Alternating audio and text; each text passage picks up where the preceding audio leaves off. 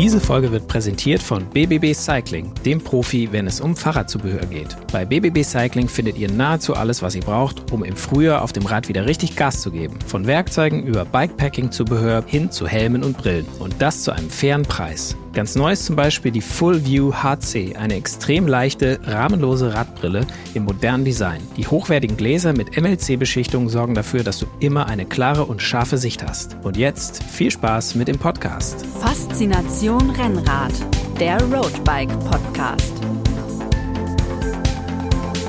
Hallo und herzlich willkommen bei Faszination Rennrad, dem Podcast des Roadbike Magazins. Ja, vielleicht kennt ihr das Gefühl selber. Ihr habt euch vor Jahren mal ein Rennrad gekauft und auf einmal erkennen Freunde euch und eure Wohnung vielleicht nicht wieder, weil da komische Dinge an der Wand hängen, wie zum Beispiel andere Rennräder. Ihr trinkt morgens nur noch den Espresso aus der Siebträgermaschine anstatt des Filterkaffees. Ja, und abends kommt ein äh, belgisches Bier zum Abendbrot auf den Tisch und nicht einfach irgendwie ein Bitburger Pilz oder so.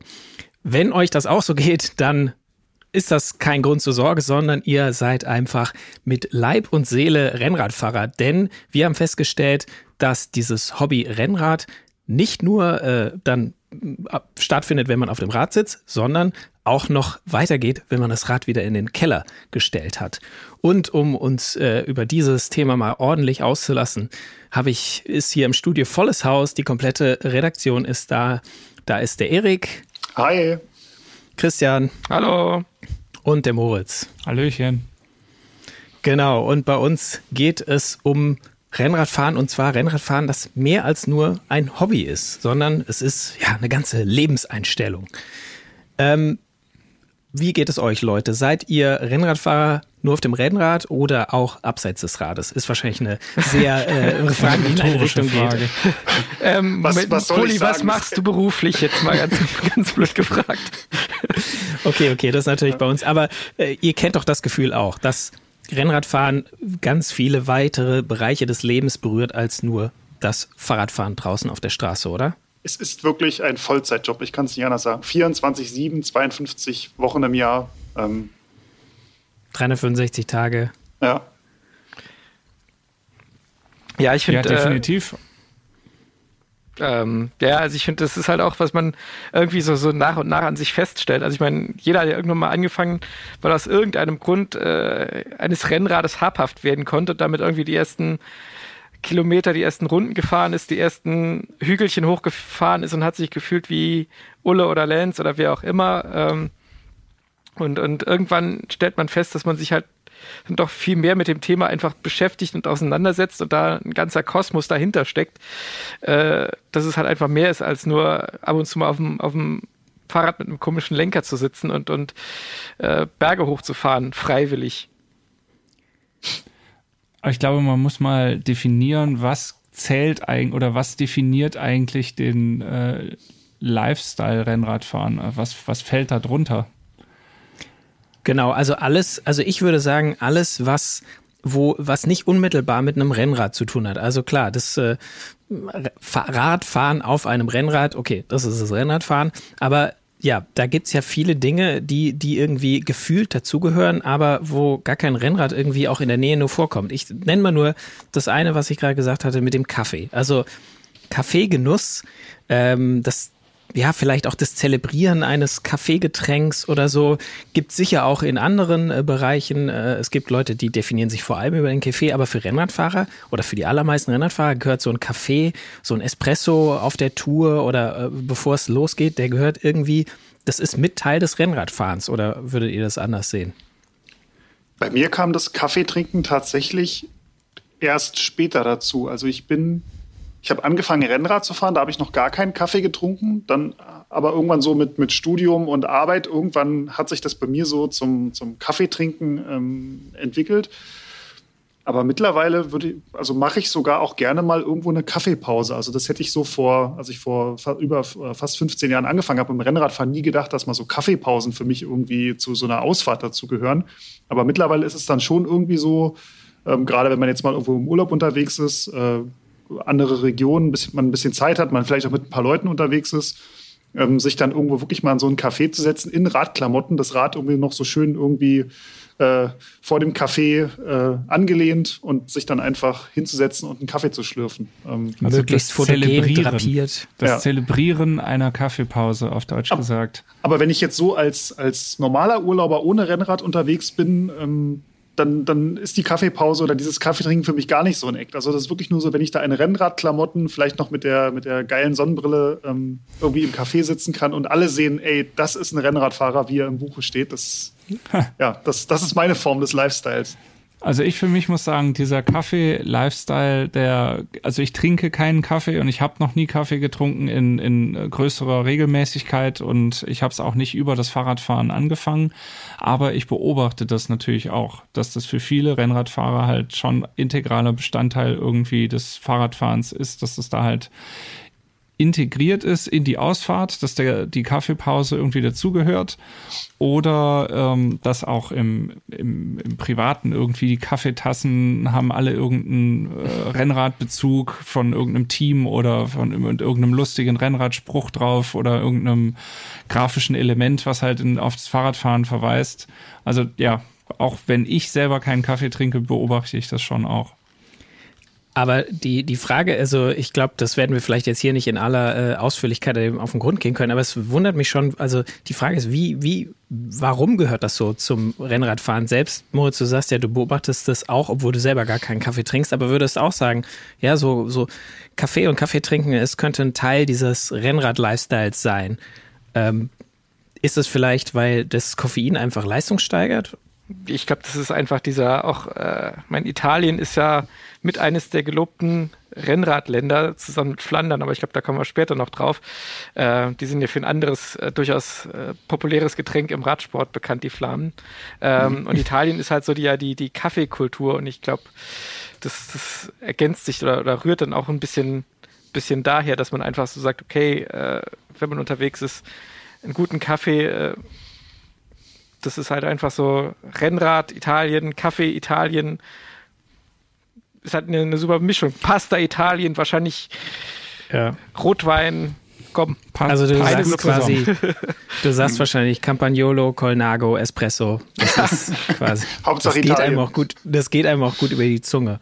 Ja, ja ich, wa wahrscheinlich, ja, wahrscheinlich, wahrscheinlich äh, kommt es da auch ein bisschen. Ja gut, früher auf der bei der ganz bei den ganz frühen äh, Tour de France und wahrscheinlich auch Giro-Ausgaben, da gab es auch mal einen Rotwein irgendwie auf dem Rad. Also der, der Wein ist da vielleicht auch noch nicht so weit weg. Ja, aber es steht halt, dieser Kaffee steht vielleicht auch stellvertretend für die, das Gesellige beim Radsport, dass du dich halt irgendwo hinsetzt, dass du dich austauschst, dass es nicht nur darum geht, äh, sch möglichst schnell und möglichst viele Kilometer zu fahren, sondern dass eben auch das Zwischenmenschliche, der Austausch, äh, das Gemütliche, der Genuss, der Genuss mhm. dabei ist.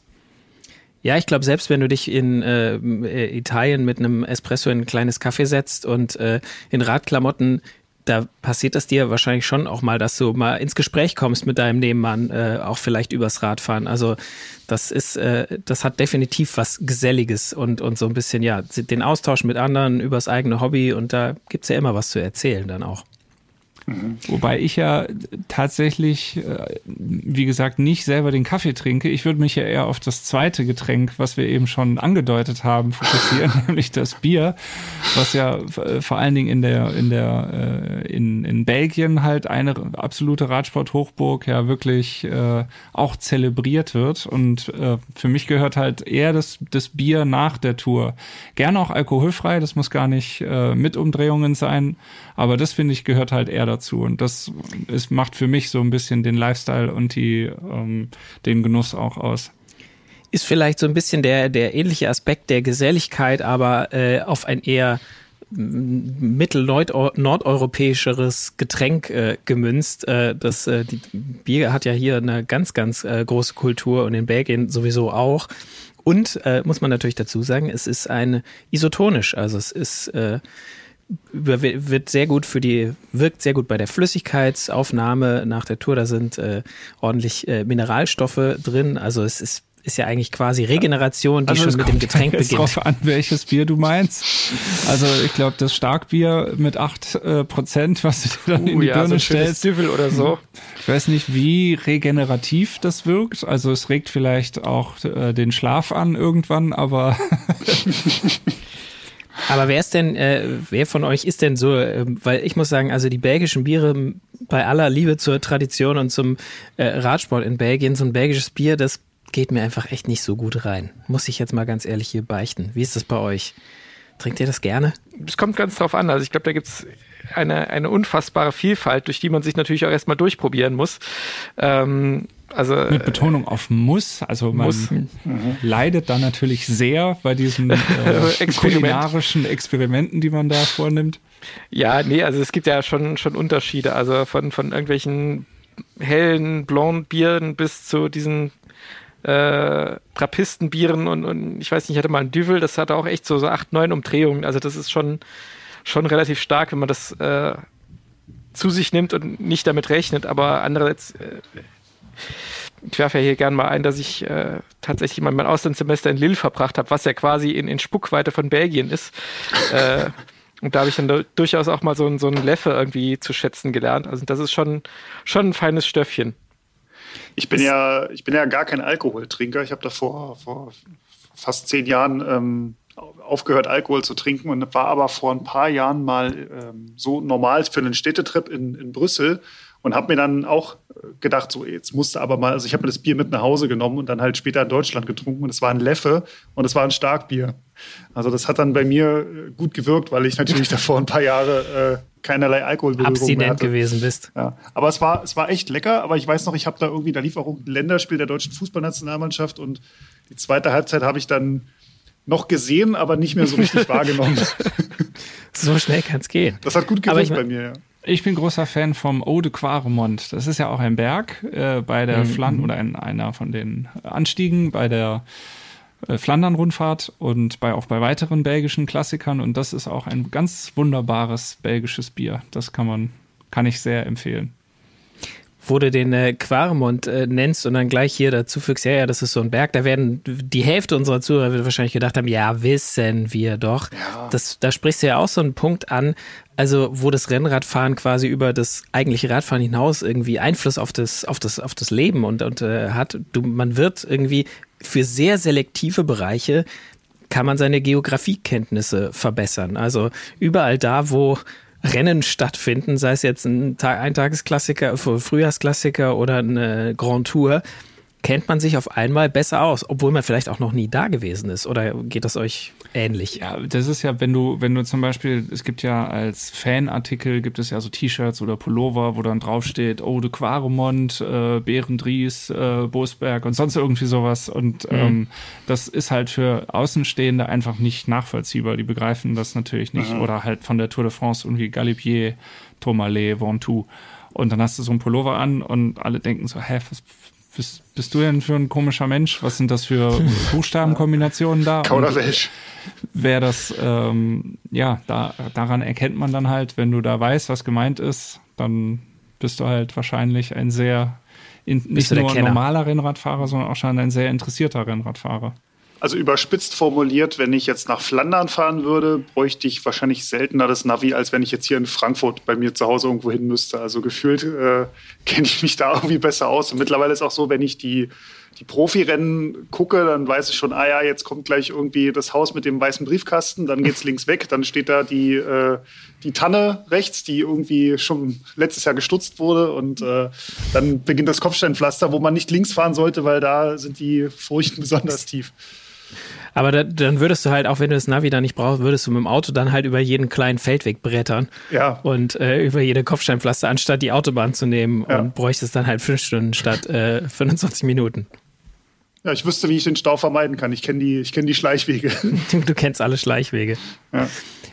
Ja, und auch, auch ähm, das geht ja schon los mit der, mit der Routenführung oder mit der Vorstellung der Route der Grand Tours im Herbst irgendwie, dass man schon da, ja, wenn man irgendwie ein bisschen ein Rennradfahrer ist und das so ein bisschen zelebriert, dass man da schon eigentlich beurteilen kann, hey, das wird eine, die zweite Woche wird irgendwie besonders hart oder so, weil äh, ohne nachzugucken im Atlas, du weißt, okay, das sind schon mal ein paar tausend Höhenmeter, äh, die da abgerissen werden. Und ja, das, das setzt sich einfach fest im, im Kopf. Ja, wobei dann ja auch bei der Tourvorstellung immer so, als zumindest bei mir im Hinterkopf mitschwingt, hm, fahren Sie irgendwo in einer Ecke vorbei, die jetzt mal einigermaßen vertretbar zu erreichen ist, damit man die einmalige Chance oder die mehrmalige Chance hat, sich irgendwie drei Stunden an irgendeinen Straßenrand, an irgendeiner Provinzstraße zu stellen, äh, um dann ewig sich die Beine in den Bauch zu stehen, um dann innerhalb von zehn Sekunden ein Feld an sich vorbeirauschen zu sehen, wenn es lange dauert, um dann wieder durch den Stau nach Hause zu fahren. Also ich meine, das ist ja auch so, so ein Ding, was jetzt äh, Außenstehende nur sagen wir, begrenzt verstehen können, warum man das eigentlich macht. Oder andere Leute, die sich irgendwie drei Tage vorher am Galipier in irgendeine Kurve stellen, da campen irgendwo in, in, in der Einöde, ja letzten Endes, um dann irgendwie mhm. zwei Tage lang mit besoffenen Holländern zu feiern, was euch richtig Spaß macht. Ja gut, aber, aber wenn man sich, ja, wenn man sich das anguckt, ist wie Festival, ohne dass Musik da spielt. Also das ist äh, schon irgendwie geil. Wenn man sich mal anguckt, es war, war, doch vor zwei Jahren oder so, vor, bevor Corona anfing, war doch legendär dieses Video aus äh, Alp d'Huez und ging in den Social Medias äh, steil von den äh, Holländern, die, glaube ich, in Alp d'Huez feiern. Und da mhm. kommt dann noch so ein Dino durchs Bild gehüpft und die, die tanzen da alle zu einem holländischen Schlagerlied und so. Und das ist mhm. ja auch, auch einfach mal total cool. Also das muss man ja auch mhm. sagen. Es ist halt, natürlich. Andere fliegen dafür nach die, Mallorca die, und Ballermann. Die 15 Minuten, also bei einer Bergetappe ist es ja tatsächlich dann eher länger wo das Feld vorbeifährt, das ist natürlich das eine und natürlich feiert man da auch unfassbar die Leute, aber äh, also die die Profis, aber natürlich ist das auch sehr viel mehr. Es ist halt die die Gemeinschaft der Leute, die sich da trifft, äh, auch durchaus das internationale bei Weltmeisterschaften oder sowas, dass du da wirklich die oder eben Tour de France die, die Leute aus ganz Europa oder sogar der ganzen Welt triffst und alle zelebrieren gemeinsam die die äh, diesen Sport und das ist ist ja auch natürlich Lifestyle, aber auch total cool einfach. Und was ich auch total daran mag, du hast gerade gesagt, so dieses, dieses Zelebrieren des Sports, ähm, es steht halt wirklich der Sport im Vordergrund. Also wenn dann da die Holländer feiern und der Erste, der vorbeikommt, ist Chris Froome, dann feiern die den genauso, wie wenn dann zehn Minuten später Tom Dumoulin da vorbeikommt oder wenn dann irgendwann die, die Sprinter da irgendwann den Berg in Anführungsstrichen hochgeschlichen kommen. Das ist auch so, was ich am, am Rennradfahren oder an, diesem, an dieser Radsportszene, an dieser Leidenschaft total mag.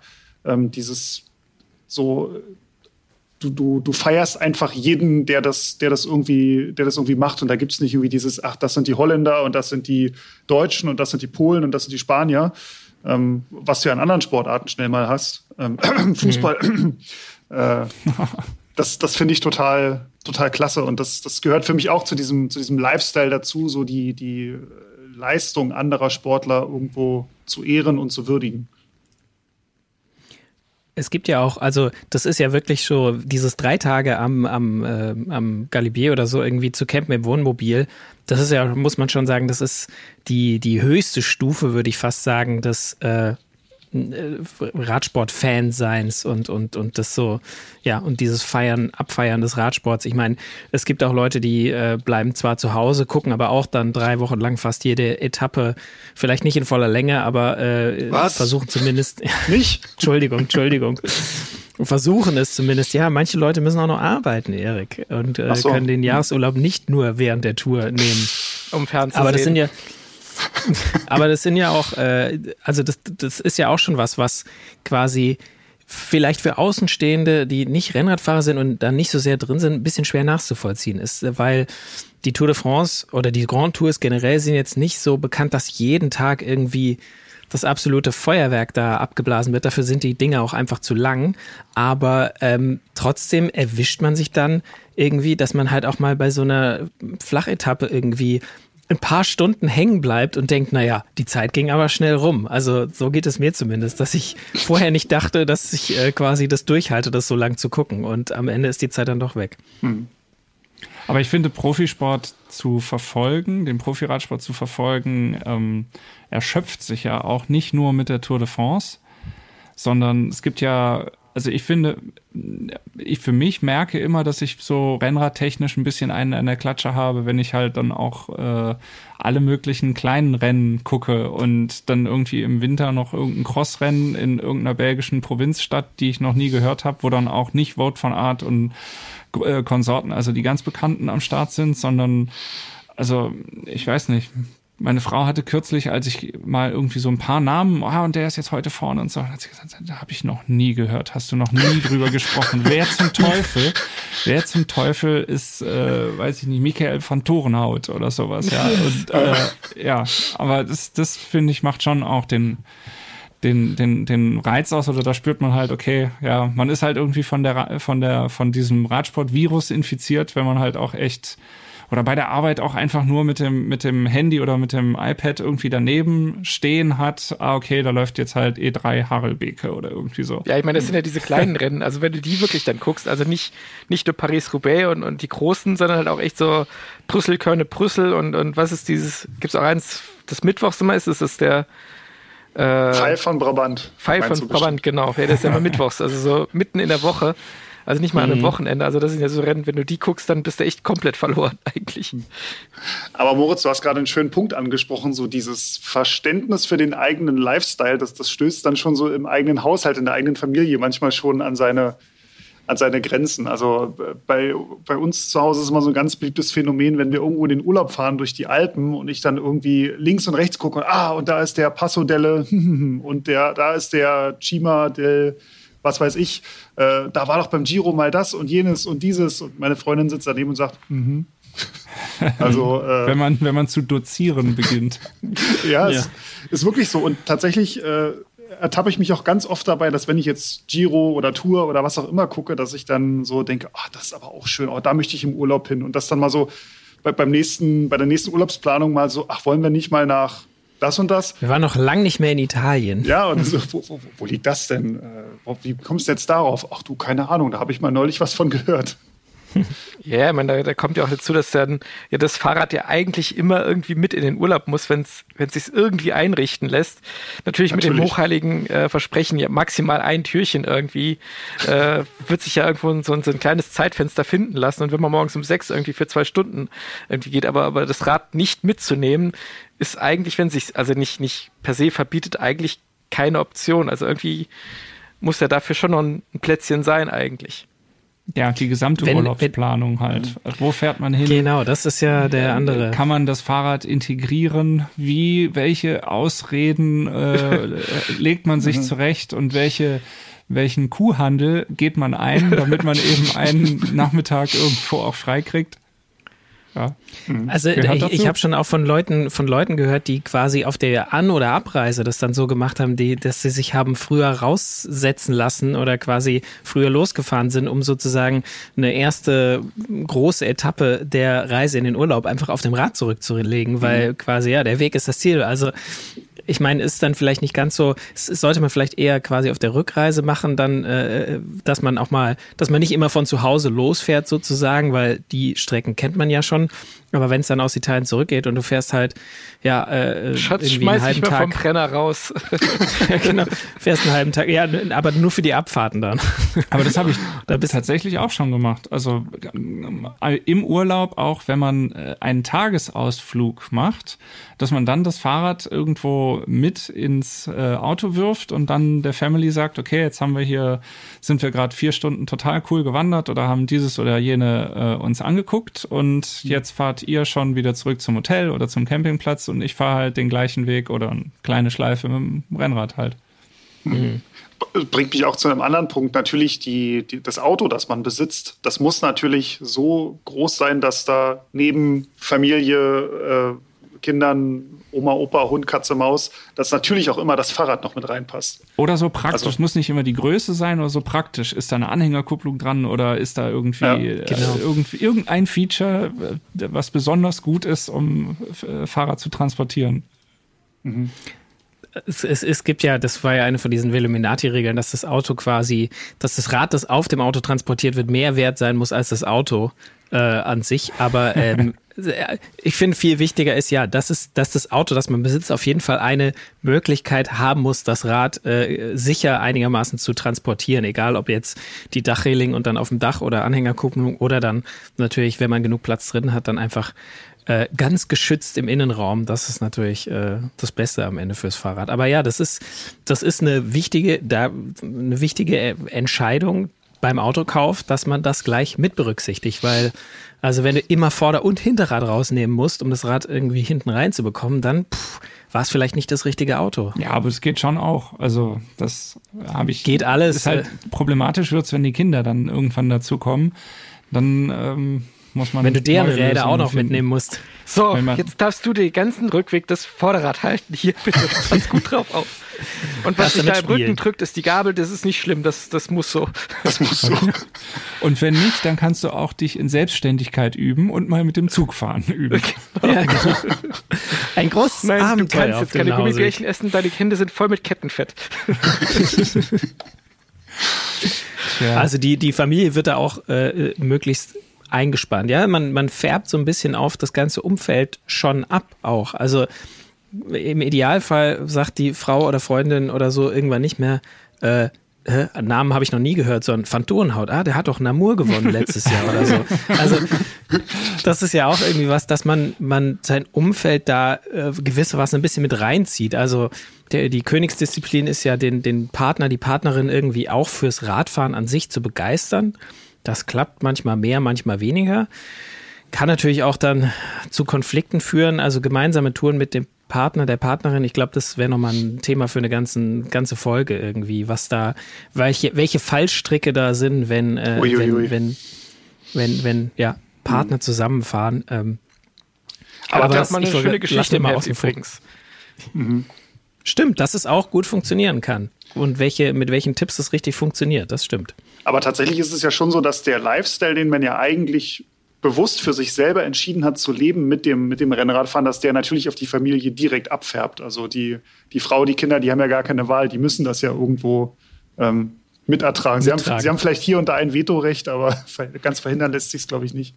Ja, ich meine, das führt mich ja zu dem Punkt, äh, den ich auch schon als, als Frage mir formuliert habe.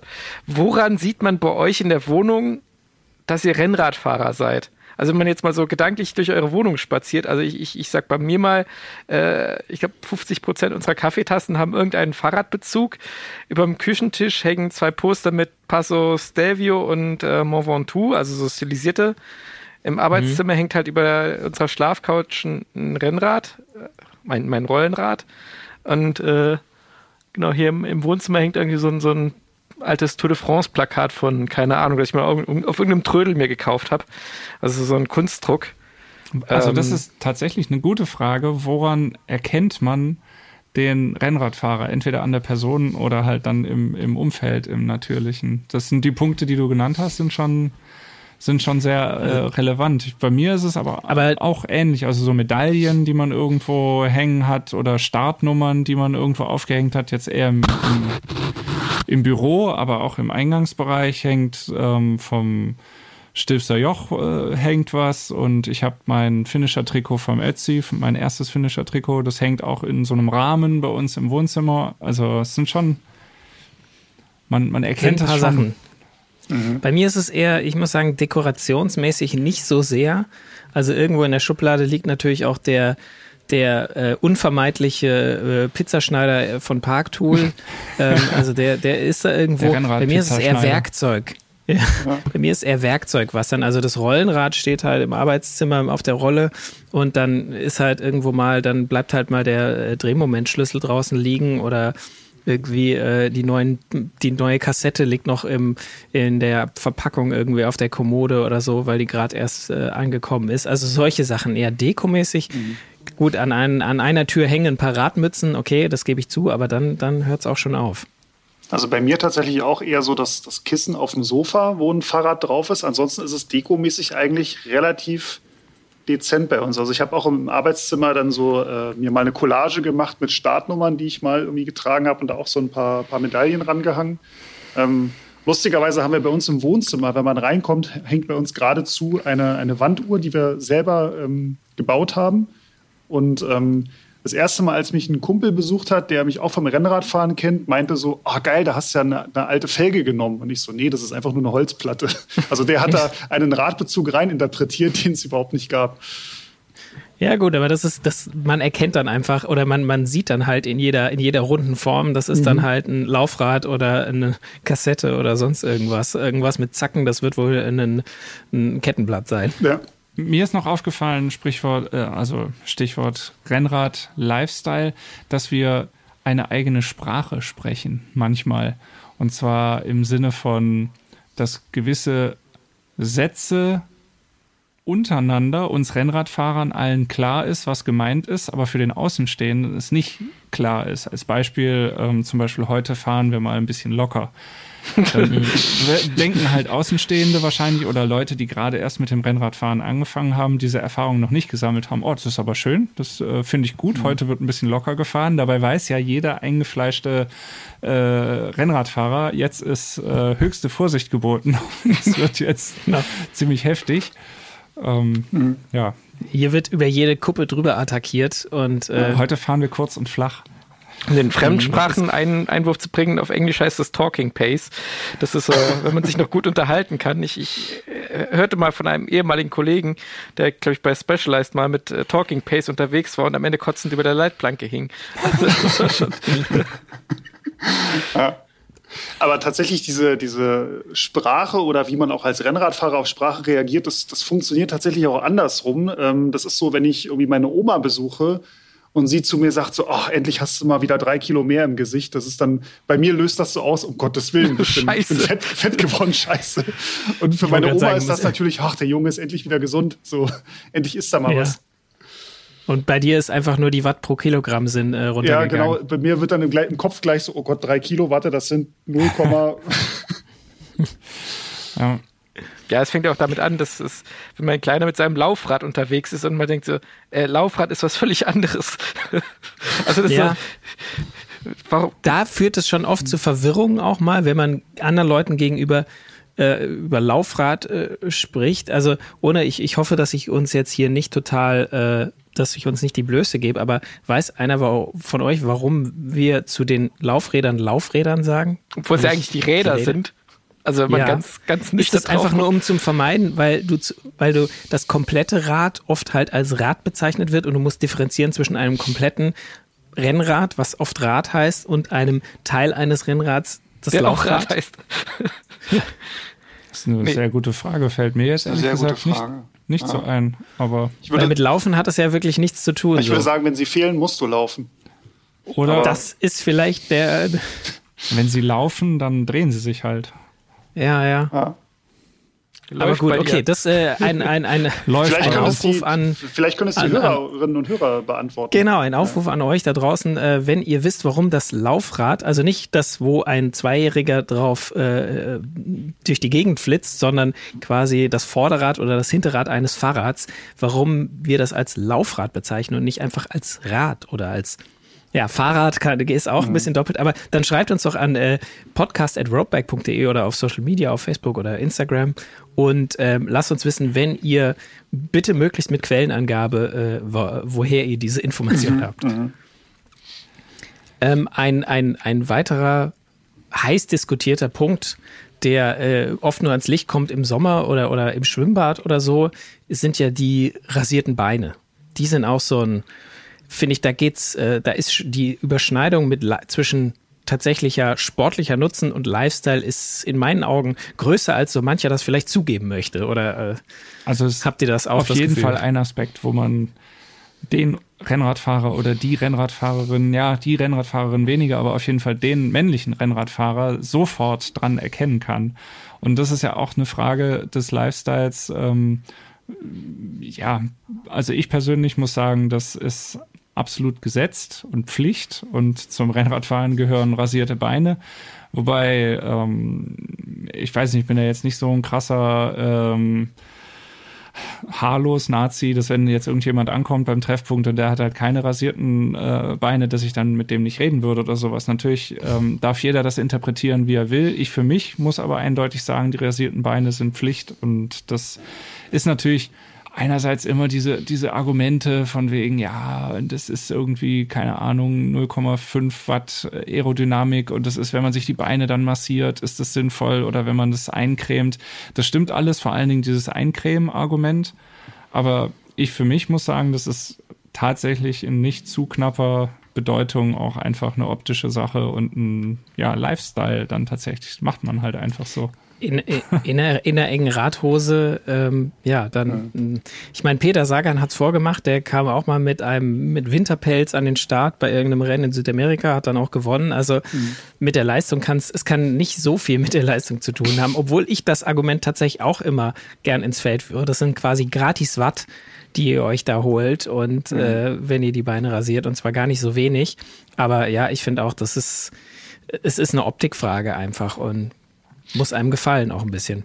Bei mir geht diese Optikfrage sogar so weit, dass wenn ich jetzt im Schwimmbad bin und ich sehe andere Männer, die nicht Rennradfahrer sind und die haben da so ein, so ein Alf-Kostüm an den Beinen, ähm, ich, ich finde das halt wirklich unschön. Also ich denke mir so, sag mal, könnt ihr euch nicht mal ein bisschen pflegen? Also ähm, bei mir hat sich das echt so so gewandelt, dass ich das quasi auch von Nicht-Radfahrern verlange, verlangen würde, dass sie sich die Beine rasieren, weil es sieht einfach besser aus. Also diese ganzen Gründe mit Aerodynamik und Massage und Sturz und Regen und hast du nicht gesehen. Nein, es sieht einfach besser aus, Punkt. Und deswegen muss es so gemacht werden. Das, du bist kein Rennradfahrer, wenn du da mit so einem ja, mit so einem Alf-Kostüm rumfährst. Ja, wobei ich da einwerfen... Also vielleicht könnt ihr das Feedback äh, zu diesem Punkt könnt ihr dann vielleicht direkt an Erik äh, schicken. Ja, wobei ich einwerfen muss, äh, so dieser Punkt, wann man sich denn entschließt, sozusagen zum ersten Mal wirklich da die, die, die, das Messer anzusetzen und sich die Beine zu rasieren, hängt natürlich auch ein bisschen davon ab, wann man jetzt mit dem Radsport angefangen hat. Ich bin da relativ spät erst, also äh, dazu gekommen, ich bin nicht schon in Jugendjahren Rennrad gefahren, wo ohnehin noch nichts wächst, sondern irgendwann kommt halt der Schritt, wo man sagt, okay, jetzt, jetzt äh, machst du den Cut, äh, also im, im sprichwörtlichen Sinne. Und das ist schon irgendwie so, so, ein Schritt, den man da relativ bewusst geht, irgendwie so, so, Ich weiß nicht, ob man das vergleichen kann mit, man bricht jetzt sozusagen die Brücken hinter sich ab und sagt, okay, jetzt, jetzt bin ich wirklich Rennradfahrer und, und nicht nur auf dem Rad, sondern auch abseits des Rades, aber ich habe es irgendwann mal verglichen mit, äh, wenn du Punk bist, du kannst von der innerlichen Einstellung her Punk sein, aber ein echter Punk muss sich halt dann den Iro schneiden. Ich weiß nicht, ob es dann bei, bei Rennradfahrern auch irgendwie so ist, dass sozusagen die Zugehörigkeit zu dieser, dieser Gruppe irgendwie, zumindest in Teilen, auch über die rasierten Beine einfach funktioniert. Also beim da gibt es ja unter Rennradfahren, Rennradfahren, ganz kurz bei dem Punk äh, kam ich drauf, gibt es ein ähnliches Phänomen. Das ist nicht der Iro-Käse, sondern das ist der Kniro-Käse. Das ist quasi die, diese Spur von Haaren auf dem Knie, die man immer verpasst unter ah, der Dusche ja. Mhm. und dann erst äh, sieht, wenn man zum ersten Mal die Radhose, äh, die kurze anzieht, übers Knie und dann denkst du, hey, wieso habe ich denn da noch so ein, ja, so ein Iro stehen? Eine Landebahn. Aber ich muss sagen, ja. ähm, wo Brunki, du das gerade erzählt hast, wie und wann das bei dir war, bei mir, ich habe mit 15 angefangen und mit 17 dann so richtig engagiert. Auch das war die Saison, wo ich das erste Mal viele Rennen gefahren bin. Und das war eine, eine, eine, eine furchtbare Zeit, weil du, du bist ja quasi in, noch mitten in der Pubertät oder in der Spätphase der Pubertät. Du bist froh über jedes Haar, das wächst, ja, und sich dann aktiv entscheiden zu müssen. Die äh, kommen jetzt halt alle weg am, an den Beinen. Das war, da war ich dann auch äh, nicht zu knapp, das bedeutet halt nicht zu knapp ironischen und lustigen Kommentaren meiner äh, Altersgenossen ausgesetzt. Mhm. Ja, das ist halt wirklich Commitment einfach. Da hast du quasi, du hast dann, du hast dich so fürs Rennradfahren entschieden, an so einer schwierigen, in so einer schwierigen Phase deines Lebens. Das ist nochmal, weißt du, das ist einfach, du hast gezeigt, ich bin voll und ganz Rennradfahrer. Aber, aber was ich auch zugeben muss, später hat das solche äh, lustigen Aus, oder auch aktuell hat das solche Aus, äh, Wüchse. Nein, dober Scherz. Aber solche Auswüchse angenommen. Ich habe tatsächlich auch schon im Frühjahr, wenn ich im Winter eher hab wachsen lassen, im Frühjahr die, die Haxen rasiert äh, nur bis zu den Knielingen. Okay, das ist natürlich, das ist natürlich sehr, da muss man genau auch beim, beim, beim Anziehen immer äh, dann vor der Tour, muss man genau abpassen, dass man da halt nicht, nicht zu hoch Genau, rutscht. deswegen ich, bin ich jetzt umgestiegen, ich fahre entweder kurz und dann müssen sie komplett rasiert sein oder ich fahre Beinlingen. Aber Knieling ja. war irgendwie. Nichts mehr dazwischen. Aber auch Beinlinge über behaarte Beine, das funktioniert auch nicht so gut. Also meine Erfahrung. Deswegen bin ich eigentlich auch mhm. im Winter mag die Frequenz etwas nachlassen, was die, die Rasuren angeht, aber äh, Winterpelz ist echt nicht mein Ding. Das, das würde ich auch im Winter, glaube ich, nicht mehr ertragen. Ja, ist manchmal so ein Faulheitsding bei mir. Mhm. Mhm. Als ich damals angefangen habe mit dem Rennradfahren, habe ich diese Entscheidung eigentlich relativ schnell für mich getroffen, das zu machen, weil es irgendwie da, dazugehörte. Und äh, ein Freund von mir, der auch so ungefähr gleichzeitig mit mir angefangen hat, der hat sich immer ewig geziert und irgendwie, ah, ich mache das jetzt. Ah, nee, irgendwie doch nicht. Und immer hin und her und wusste nicht. Und irgendwann sagte seine Freundin dann zu mir, ich hoffe, der macht es endlich bald, damit Ruhe ist. also meistens ist ja dann so, dass, dass die, die Partnerinnen das dann irgendwie ein bisschen komisch finden, wenn, wenn der Mann auf einmal dann rasierte Beine hat, aber sie war dann so, ich Hey, du hast ja kleitere Beine als ich. ja, so ungefähr, kannst du mir Tipps geben. Wo hast du mir den Epilierer hingetan? Du sollst doch nicht also, über meinen benutzen. Also sie war wirklich so, oh Gott, hoffentlich hat sich dieses Thema bald erledigt und der macht es einfach und dann ist Ruhe. Ja, das sind diese glatten Beine. Das ist ja sowas im Schwimmbad, äh, wenn man jetzt eben nicht auf dem Fahrrad ist und sowieso erkennt, okay, da ist ein Rennradfahrer, sondern im Schwimmbad zum Beispiel oder im Sommer einfach, wo man ja ja so ein bisschen äh, quasi untereinander erkennt und signalisieren kann, hey, wir sind beide, Buddies. wir wissen, was abgeht. Mhm. Ja, wir sind Rennradfahrer. Hast du, lass uns mal über die letzte Tour-Etappe sprechen. Aber das können wir ähm, ja mal durchexerzieren. Also woran ja. erkennt man ohne Fahrrad den Rennradfahrer oder die Rennradfahrerin? An den rasierten Beinen hatten wir gerade schon. Was gibt es da noch? die, die Profikante am Oberarm, an den Beinen. Idealerweise noch von den hohen Socken. Ja, genau, die muss so irgendwie Die Bräunungskante ist natürlich. In der Mitte des Unterschenkels muss die verlaufen und halt so idealerweise ja. wie mit dem Lineal gezogen. Ja. Die ist natürlich auch Fluch und Segen, weil wenn man jetzt mal, also ganz objektiv finde ich, wenn du dann in einer kurzen Badehose so da stehst und ohne Shirt. Aus es sieht einfach, es sieht beknackt aus, einfach, wenn du da. Und auch wenn du mit diesen neuen Trikots, die bis zum, äh, bis zum Ellbogen die Ärmel mhm. gehen, und wenn du ein normales T-Shirt anziehst, hast du so einen Bereich Oberarm, der einfach richtig käsig aussieht. Also, es, es, es, es macht einen wirklich, ja, und, und man kann sich ja nur mit Selbstbräuner äh, Bräuner, äh, einschmieren, weil so lange kann man sich ohne Shirt gar nicht in die Sonne legen, bis diese Kante dann wieder verschwindet. Also das ist, finde ich, ein sehr klares Erkennungszeichen. Vor so. allen Dingen, wobei ja der äh, ordinäre Radsportler liegt ja nie irgendwie groß in der Gegend rum, sondern der nutzt ja jede freie Minute, die er hat, um auf dem Rennrad unterwegs zu sein. Sprich, der Oberkörper kennt gar keine Sonne. Der Oberkörper mhm. hat die mhm. Sonne wahrscheinlich zuletzt in, im Kindesalter gesehen, als man noch nicht Fahrrad gefahren ist. Und wenn sich der mhm. Rennradfahrer dann mal irgendwo äh, im Malleurlaub oder sowas mit nacktem Oberkörper an den Pool legt, dann ist er ja auch sofort unfassbar verbrannt, weil die Haut halt äh, zum ersten Mal wieder Sonne ist. sieht. Mhm. Ja, vor allem muss man doch dazu sagen, ich meine, ein, Ober äh, oder ein Rennradfahrer mit nacktem Oberkörper ist ja nicht nur wegen der Bräunungskante kein ästhetischer Anblick. Ich meine, wir sind halt, da muss man sagen, das sind ja auch keine Triathleten, die irgendeine nennenswerte Oberkörpermuskulatur haben, sondern das sind ja eher so äh, dürre Männlein, also zumindest mal die Profis und, und wahrscheinlich auch der eine oder andere mhm. Hobbyfahrer. Äh, dann noch diese Bräunungskante, da, wenn du da oben ohne am Pool liegst, kriegst du wahrscheinlich Essen zugesteckt. Also es ist, es ist nicht unbedingt, man, man, man wird, kriegt nicht irgendwie den besonders, wie soll ich sagen, ausgeglichenen Körperbau durchs Rennradfahren. Das ist, das stimmt auf jeden Fall. Und es ist, aber selbst, sagen wir mal, nehmen wir mal an, die Leute sind nicht halb nackig am Pool und selbst die sind irgendwie komplett angezogen. Da gibt es schon auch ein paar, finde ich, äh, ja, ein paar Hinweise daraus. Also schon, wie man sich kleidet.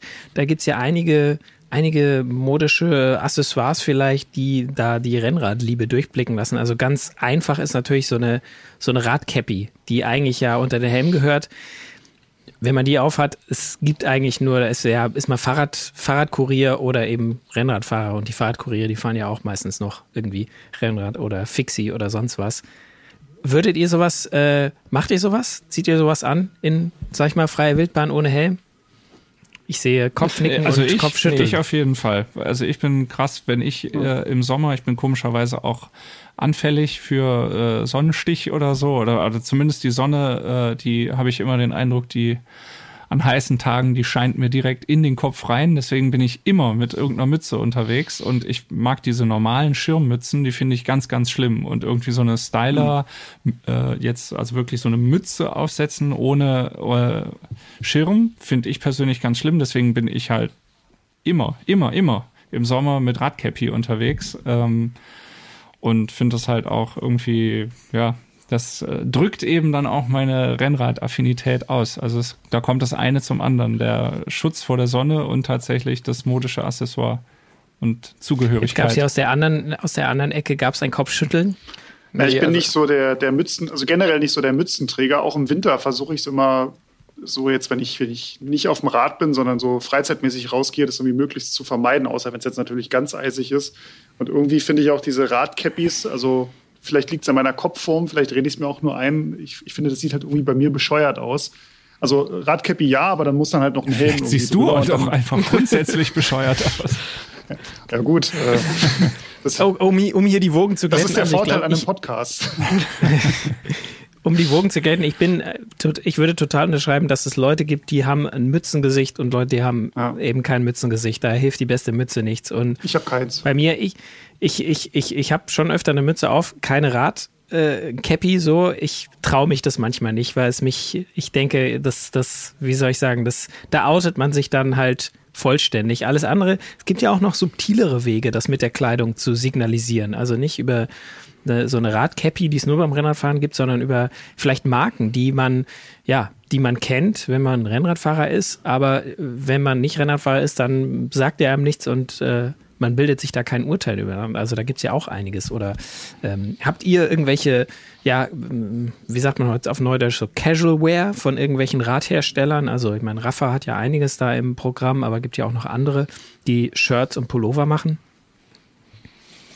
Also ja, ich meine, ich hätte also wenn ihr meine, äh, in der Tat habe ich, ich meine, das ist ja auch so, so ein Kleidungsstück, es gibt von, von Maratona gab es von, von Castelli immer so, so ein, ja, also so ein Zipjäckchen irgendwie mit Kapuze oder sowas, was man halt auch sozusagen in der, der Freizeit gut anziehen kann. Das sind halt so Marken, wenn du dann irgendwie Castelli siehst oder, oder Rafa oder äh, Endura oder was auch immer, die, die auch so Lifestyle-Klamotten haben, aber die du bei Leuten außerhalb des Radsportkosmos nie sehen würdest, weil die da einfach nicht, nicht in dem Maße präsent sind. Ja, aber ich finde auch so Klamotten irgendwie, das T-Shirt von irgendeinem Radmarathon, wo man mal mitgefahren ist oder sowas, oder vom ähm, GFNY in New York, äh, wo ich mal mitgefahren bin, da habe ich ein T-Shirt oder so, das trage ich schon auch ganz normal im Alltag. Und es kommt auch immer ein bisschen drauf an. Es gibt also, es gibt einige Trikots, die sind wirklich die, die machen was her. Und es gibt aber auch andere, die man vielleicht dann auch, das sind vielleicht eher die, die man so gratis bekommt, irgendwelche Finisher-Trikots oder, oder T-Shirts, die im Startbeutel drin sind. Boah, die sehen einfach halt, ja, die sehen einfach nicht nach was aus und dann, äh, ja, trägt man sie natürlich auch nicht. Ähm, weil, ja, weil sie einfach einem so nicht gefallen. Das kommt immer, finde ich, ein bisschen auch aufs Kleidungsstück an. Also was immer ganz gut geht, finde ich, sind Radsocken jetzt im Sommer zu tragen, wenn du, wenn du eine kurze Hose anhast. Ja. Du, weil das Problem ist ja immer, wenn du Sneakersocken trägst, machst du dir natürlich auch die Bräunungskante auf der Wade komplett äh, kaputt. Deswegen müssen da natürlich dann auch, wenn du dann irgendwie nochmal nachmittags eine Runde spazieren gehst oder zum Einkaufen oder wo auch immer, müssen natürlich dann die Radsocken getragen werden, damit diese Bräunungskante ja nicht irgendwie um einen Millimeter verrutscht. Ja, da, da gehört ja zum, zum Rennradfahrer Kleidungsstil auch so ein bisschen die, die Shorts eigentlich, sowie ab April ähm, die Temperaturen es einigermaßen zulassen, dass die Knie nicht sofort festfrieren, äh, bin ich halt mittlerweile so, so ein Shortsträger, obwohl ich eigentlich qua meines Alters eigentlich aus dieser Zeit raus sein sollte. Irgendwann habe ich gelesen, ja. jemand, der über 40 noch Shorts trägt, ist halt echt so. Äh, hat die Kontrolle über sein Leben verloren. So ungefähr, aber. Christian, wer, wer hat, der kann. Also, wenn man die Beine hat, dann, dann denk, darf man sie der Welt nicht vorenthalten. Genau, dann denke ich halt auch so, hey, äh, ich habe doch nicht umsonst rasiert. Genau, so ungefähr. Äh, ist mir doch egal. Ich bin, bin hier Berufsjugendlicher. Und dann kommt es natürlich dazu, dass du diese, diese knöchellangen Sneakersocken dann eher nicht nimmst, sondern weil du halt davon nicht genug hast. Aber Radsocken hast halt genug im Schrank, dann ziehst du die halt an. Und Fun Fact am Rande, äh, weil die natürlich auch immer schön maximal hochgezogen werden müssen, äh, wünscht sich mein Kleiner, also er ist jetzt gerade mal zwei, äh, dass er die Socken wie der Papa tragen möchte. Also bitte schön stramm das mit der Oberunterschenkel hochgezogen. ja, hey, hey. Und du ganz stolz, das, das ist mein Junge. Ja, ja, und dann, dann der Große, den habe ich, äh, das ist jetzt auch schon ein bisschen her, der saß dann immer in der Badewanne, hat sich den, den Waschschaum auf die Beine geschmiert und hat gesagt, Beine sasieren. ja, die Beine rasiert. Das, das ist doch mal eine ordentliche Erziehung hier. Also da kann ja eigentlich nichts mehr schiefgehen. Sobald die aus dem Laufradalter raus sind, dann gibt es nur noch äh, Rennradlenker eigentlich. Ich, ich frage mich nur gerade, wenn es dann, wenn's dann zugeht, wenn sie schon weigern, die Fußnägel zu rasieren, wenn ich ihnen dann noch die Beine rasieren muss. Ein ja. Punkt, woran man definitiv äh, Rennradfahrer und Rennradfahrerinnen auch ohne Rad erkennt, und was mit Sicherheit auch zu diesem äh, Verinnerlichen des Rennradfahrens äh, dazugehört ist, wenn man äh, Rennrad. Wenn, wenn ist, man ist zivil irgendwo unterwegs, es kommt ein Rennrad vorbeigefahren und man guckt hinterher. Man guckt auf das Fahrrad, man mhm. guckt auf, was hat der, äh, die Person für Laufräder drin, was ist das für ein Rahmen. Äh, und also das beobachte ich bei mir schon seit Ewigkeiten und das hat sogar meine Frau dann auch schon äh, festgestellt und beobachtet und eigentlich gelobt und hat gesagt, ich finde es gut, du guckst nicht den Frauen, an, guckst nicht anderen Frauen hinterher, sondern wenn du irgendwo äh, im Gespräch plötzlich den Faden verlierst und der Kopf, äh, der Kopf ruckt herum, dann ist irgendwo ein Rennrad hergefahren. Ja, das gleiche. Das sollte man allerdings aber das sollte man allerdings aber auch dann äh, möglichst am besten nur machen, wenn man zu Fuß unterwegs ist, sonst äh, nicht, dass das zu, zu irgendwelchen Unfällen führt, weil ich finde auch, das lenkt einen unheimlich ab wenn da irgendwie ein cooles Rad vorbeikommt, vielleicht auch eins, was man sonst nicht so oft gesehen hat irgendwie. Und äh, also das ist schon äh, ist ein automatischer Reflex irgendwie so, lässt sich nicht mehr, nicht mehr ändern irgendwie. Ja, wobei, wenn dann dem, dem Blick hinterher ein, ein leises Kopfschütteln folgt, dann erinnere ich mich auch an den Dialog, was hat der denn jetzt schon wieder falsch gemacht? So, wo soll ich anfangen? Okay, der Vorbau steht. Du kannst doch kein Schutzblech an eine 6000 Euro Rad dran machen. Der Vorbau hat, ist nach oben geneigt, da fängt es schon mal an, so ungefähr. Und äh, ja. die Satteltasche, Sattel was, viel was zu hoch. transportiert der denn da hinten für, für quasi seinen kompletten Hausstand? Und so das Reifenlogo war nicht über dem Ventil. Ja gut, das siehst du ja manchmal gar nicht, aber, aber so dieses, okay, der, der Vorbau ist nach oben gestellt oder eine riesen Satteltasche oder denkst du, mm, äh. Das, das hat er nur schon umgebaut für seinen nächsten Alpenmarathon. Da habe ich nämlich gehört, da darf man das ausnahmsweise mal machen, dass man den Vorbau umdreht und auch äh, die Spacer, äh, die man vielleicht noch oben drüber hat, auch mal unten drunter macht. Ich sehe hier auch nur Kopf Kopfschütteln. Aero is everything. Und der Style fährt auch mit. Ja. Also das ist ja auch, auch nicht zu verachten. Bei den ganzen, bei den ganzen, ja, bei den ganzen Lifestyle-Aspekten, die wir jetzt genannt haben und auch diese Erkennungsmerkmale vor allem, gibt es denn irgendwelche Lifestyle-Aspekte bei euch, auf die ihr verzichten könntet oder die euch sogar peinlich sind, wenn ihr die bei euch beobachtet oder vielleicht auch bei anderen beobachtet? Nö, ich würde sagen, ich bin eigentlich perfekt. ja. Davon gehe ich aus. Okay, dann bei anderen. Nein, also ich finde zum Beispiel, also manchmal so, ich weiß nicht, die, die, die racigste Oakley auch quasi äh, irgendwie in der Freizeit anzuziehen, ist manchmal, finde ich, das äh, bricht manchmal so ein bisschen, finde ich, mit dem, mit dem Rest des Outfits und weiß ich nicht, muss nicht immer sein, aber ist eine sehr persönliche wir Ansicht. Hatten ja, eben, also, ja, jetzt, jetzt wollen alle. Ich, ja, ja, ja kommen, kommen hier die Vorlagen. Nee, ich weiß nicht, ich erinnere mich auch schon an, an Kollegen, mit denen ich mal Rad gefahren bin, die dann echt so auf, auf diesen ganzen, ich esse oder kontrolliere, was ich esse, die dann echt von den belegten Brötchen, die es gab, irgendwie nur die Wurst runter gegessen haben und das Brötchen, also die, die billigen, einfachen Weizen-Kohlehydrate einfach liegen gelassen haben. Und ich dachte so, uff, also man kann es auch übertreiben oder wenn dann hier, hier nach, keine Ahnung, 80 Kilometern wird eingekehrt und dann irgendwie Kuchen und dann der eine will halt nur irgendwie einen trockenen Salat mit irgendwie einem Spritzer Öl drauf. Das ist dann auch so, wo du denkst, jetzt komm. jetzt komm, sei mal gesellig. Genau, so ungefähr. Also ich würde tatsächlich, ich würde ganz gern auf das Beine rasieren verzichten, aber da müsste es quasi eine Alternative geben, dass ich irgendwie für mich sagen kann, so, das, da gibt es jetzt eine Methode, da sind die Haare einmal weg und dann kommen die auch nicht wieder. Also das, das Beine rasieren nervt mich schon, aber es ist quasi der einzige Weg, der zum, der zum Ziel führt. Und deswegen ist es für mich so ein, so ein notwendiges Übel. Die, die, aber also die, die, du würdest quasi nicht akzeptieren, einfach, wenn alle ihre Haare stehen lassen. Nee, auf gar keinen Fall.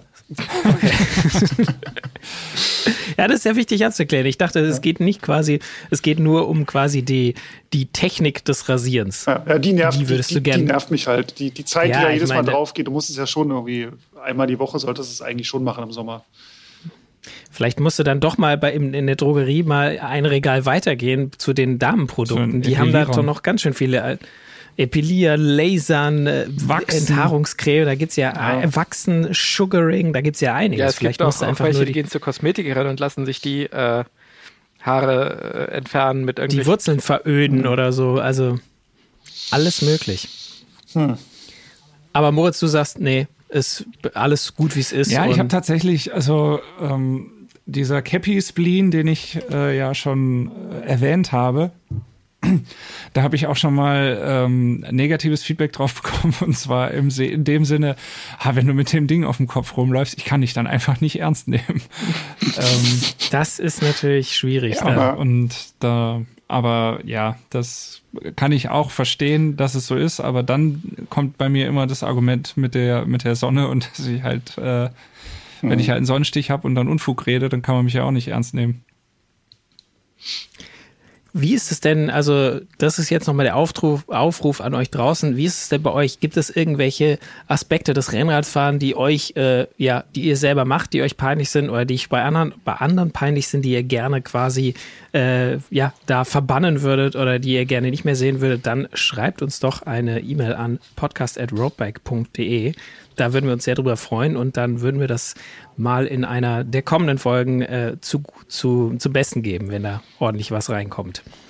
Und wie immer gilt natürlich, schickt uns euer Feedback zu dieser Folge und zu allen anderen Folgen. Hört mal rein, es sind mittlerweile über 70 Folgen vom Podcast Faszination Rennrad. An podcast.roadbike.de könnt ihr schreiben und uns natürlich auch eure Vorschläge für ein Thema schicken, über das wir uns mal unterhalten sollen. Genau, und wenn ihr gerade dabei seid, den Podcast zu hören, dann äh, äh, egal auf welcher Plattform das ist, es gibt ja einige Plattformen, da könnt ihr uns eine Bewertung dalassen. Da würden wir uns über eine gute Bewertung natürlich freuen. Wenn uns der Podcast, euch der Podcast nicht gefallen hat, dann schreibt uns erstmal eine E-Mail, dann können wir vielleicht da Lass noch was aushandeln. Wieder doch eine, genau, da wieder doch eine gute Bewertung. Aber genau, wenn euch der Podcast gefallen hat, dann lasst uns doch eine gute Bewertung da, zum Beispiel auf Apple Podcasts oder auf ähnlichen Portalen. Da würden wir uns sehr freuen. Wenn ihr noch mehr zum Thema Rennrad generell äh, wissen wollt und äh, wie ihr quasi noch mehr von diesem Lifestyle mit in euer Leben nehmen könnt, dann holt euch doch einfach die Roadbike, das gedruckte Heft. Das gibt's am Kiosk, das gibt's aber auch im Internet unter roadbike.de slash Abo oder roadbike.de slash Heft. Da findet ihr alle Infos. So ein Abo ist auch einfach super praktisch, weil da müsst ihr nicht immer zum Kiosk rennen, sondern das Heft kommt immer pünktlich jeden Monat zu euch nach Hause und das zu einem unschlagbaren Preis. Ich verspreche es euch. Und im Internet auf roadpack.de findet ihr natürlich auch noch viel mehr zum Thema Rennradfahren. Und auf Social Media gibt es uns auch. Auf Twitter, auf Facebook, auf Instagram findet ihr uns als Roadbike Magazin und äh, könnt uns kontaktieren und einfach euch alles reinziehen, was mit dem Thema Rennrad zu und tun hat. Und das Beste, wir haben jetzt seit zwei Ausgaben eine neue Rubrik und zwar ist das die Community. Das ist eine Doppelseite die ihr füllt mit euren Inhalten. Und da sind wir äh, sehr gespannt auf das, was ihr uns vorschlagt als Thema, ob das ein Erlebnisbericht ist, ob das eure Fahrräder sind, ob das eure Fotos sind, eure äh, Lieblingstouren, was ihr mit eurem Verein oder mit eurer Trainingsgruppe oder was weiß ich äh, auf die Beine stellt. Überrascht uns mit euren Geschichten und schickt uns gerne äh, die Themenvorschläge und dann stehen die mit ein bisschen Glück in der nächsten Roadbike-Ausgabe drin. Genau. Deswegen bleibt uns nur noch zu sagen, äh, danke fürs Zuhören und wir freuen uns auf nächstes Mal. Macht's, Macht's gut. gut. Ciao. Ciao. Ciao, ciao. Faszination Rennrad, der Roadbike Podcast.